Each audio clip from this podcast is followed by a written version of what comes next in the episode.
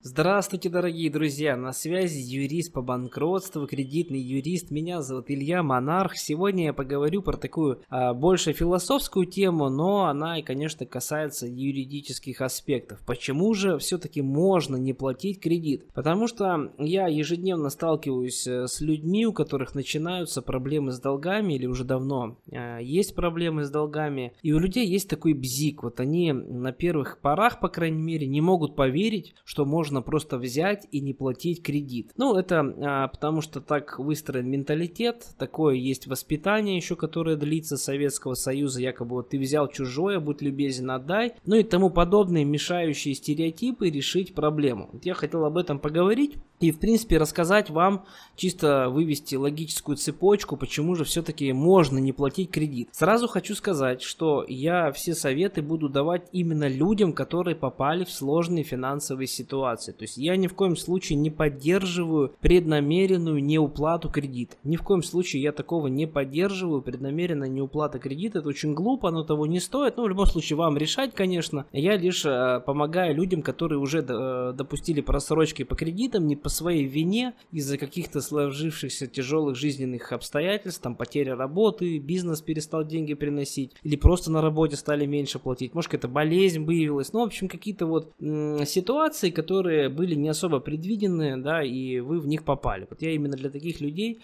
сейчас буду давать совет. Итак, начнем сразу с юридической точки зрения. А вы и кредитор это абсолютно а, два неравных субъекта права. Что значит неравные субъекты права? Ну, это значит, что в суде вам, как заемщику, должно быть больше привилегий. Почему? Ну потому что любой банк, любой МФО – это огромная кредитная организация с огромными уставными капиталами. Ну, чтобы вы понимали, открыть хороший банк с полноценной лицензией, для того, чтобы открыть хороший банк, вам нужно иметь 900 миллионов рублей. Ну, представьте, то есть какие капиталы есть у банка и какие капиталы есть у простого человека, которому надо просто ходить, а, ходить э, на работу и зарабатывать очень скромную заработную заработную плату. То есть в Российской Федерации, как вы уже знаете, заработные платы в среднем, если не брать Москву и Питер, это уровень стран Африки, да, то есть это э, уровень стран третьего мира. Поэтому в первую очередь запомните, что не нужно себя приравнивать к кредитору. Вы не равны абсолютно, вы абсолютно в разных ситуациях находитесь. Поэтому, когда взыскатели вам названивают и очень активно напоминают о том, что вы взяли чужие деньги, то здесь, э, друзья, не нужно... Здесь происходит именно подмена понятий. То есть вам пытаются навязать ту мысль, что якобы вы, вы и кредитор это два разных, два равных субъекта. То есть то же самое, что вы, например, взяли в долг у соседа Васи. Но, друзья, у соседа Васи, если вы берете в долг, действительно вы здесь в равных условиях, потому что соседу Васе нужно тоже идти на работу и зарабатывать свою небольшую зарплату. Вы здесь в равных условиях. Здесь, конечно, нужно отдавать кровь из носа, но кредитору идти на работу не нужно. У кредитора уже огромные капиталы. Плюс любой банк, к примеру, имея доступ к очень дешевым деньгам. Вообще банки зарабатывают до большей части не на своих деньгах. Банки просто берут а, дешевые деньги и продают эти дешевые деньги вам в виде дорогих кредитов. То есть это получается вообще по большому счету деньги из воздуха. Поэтому основатели крупных э, банков успешных, например, Тиньков какой-нибудь, да, это очень богатейшие просто люди, у которых просто баснословные состояния. И не просто так. Действительно, деньги делают деньги. То есть из ничего практически, потому что есть доступ к легким деньгам. Уже здесь, учитывая вот эти факты, ни в коем случае нельзя себя приравнивать к кредитору. Так кто же тогда в нашем случае кредитор? Друзья, я вам объясню. Кредитор это просто инвестор. Это инвестор, а вы маленький-маленький проект инвестора. То есть у вашего банка, у вашего МФО вот таких проектов просто ну тысячи да, человек. Это все маленькие проекты. То есть инвестор вкладывает деньги, надеясь на то, что эти деньги ему вернутся в большем размере и он заработает на вас.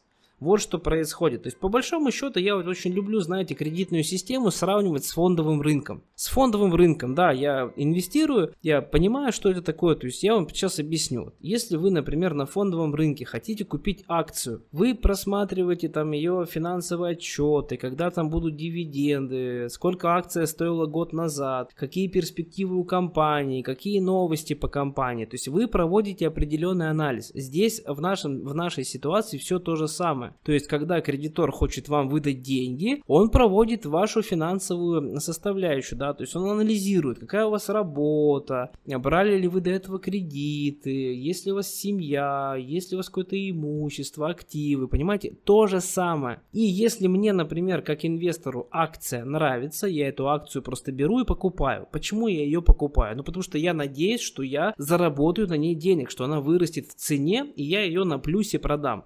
С кредитами то же самое происходит. Вам выдают кредит в надежде, что вы отдадите больше. То есть, грубо говоря, акция вырастет в первом случае, во втором случае вы вернете денег больше. Вот и все, друзья. Поэтому ваш кредитор это не равный с вами субъект, это не сосед Вася, это инвестор с огромными деньгами, который просто хочет на вас заработать. И вы, конечно, как бы, если не можете платить, ну, не ваша вина. Не ваша вина, потому что вы живете в мире хаоса. И вот здесь многие скажут, а с чего ты решил, что вот можно легально не платить? Да, друзья, основание простое у меня на самом деле. Есть федеральный закон номер 127 а, про банкротство физических и юридических лиц. То есть давайте просто порассуждаем логически, вот даже тогда с юридической точки зрения. То есть если с моральной точки зрения я вас не убедил, окей, давайте порассуждаем с юридической точки зрения. Если же государством принят э, федеральный закон о банкротстве, то скажите, пожалуйста, тогда, можно ли не платить кредиты законно, если у тебя сложились тяжелые финансовые ситуации или нет? Конечно, можно.